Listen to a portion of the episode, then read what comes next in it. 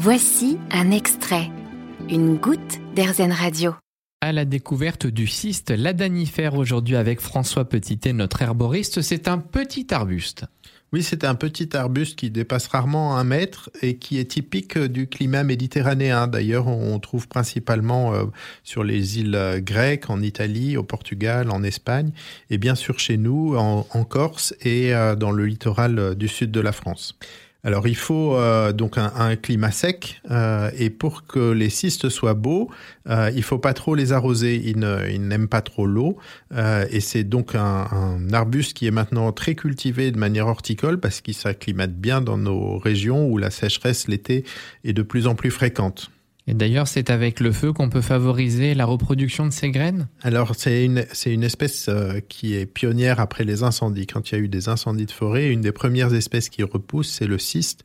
Et euh, ça s'appelle des plantes pyrophiles, donc qui aiment le feu. Et elles aiment le feu parce que la, la germination des graines et la levée de la dormance de la graine, elle est favorisée euh, par le passage du feu. Donc, c'est une des plantes très intéressantes pour repeupler des, des zones où il y a eu des incendies de forêt. Alors elles sont parfumées, les fleurs, et en plus elles ont deux couleurs.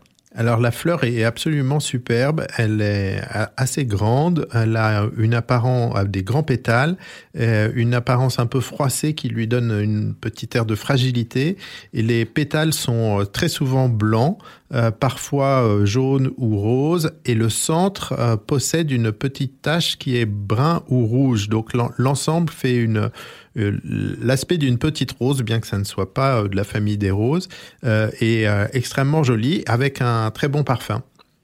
La résine se récolte sur un endroit un petit peu particulier.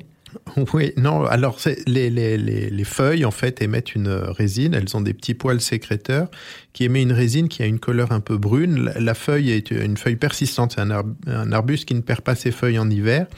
Les feuilles sont un peu velues, euh, souvent grises en dessous et souvent sous la feuille on voit euh, des petits euh, morceaux de, de résine brune. Et c'est pour ça que euh, cet arbuste est appelé en latin ladanifère, parce qu'il forme ce qu'on appelle le labdanum. Et le labdanum, ben, c'est un ambre végétal. On a souvent considéré que c'était voilà, de l'ambre, mais d'origine végétale. Euh, c'est cette petite résine euh, brune. Et euh, cette résine, elle, pouvait être récoltée sur la barbe des chèvres. Les chèvres mangent un peu tout, elles, aiment bien les climats secs, elles, mangent ce, type d'arbuste. Et en se promenant ben, dans des endroits où il y avait du cyste, et eh ben, la, résine se collait sur leur sur poils et notamment sur leur barbe, et donc on, pouvait récolter sur la barbe des chèvres la résine de cyste. Plus sérieusement, on l'a récolté ensuite euh, sur des lanières de cuir que l'on passait sur, les, sur la plante. Donc en passant ces lanières de cuir sur la plante, le cuir allait fixer euh, cette résine et ensuite on raclait ces lanières de cuir pour en récolter la résine. Alors maintenant on fait quand même beaucoup plus simple pour récolter cette résine végétale. on fait tremper euh, des, euh, des rameaux de cyste dans l'eau bouillante en mettant un peu de bicarbonate et ça permet de récupérer tout simplement euh, la résine qui va surnager sur, sur l'eau. Le rendement reste quand même faible.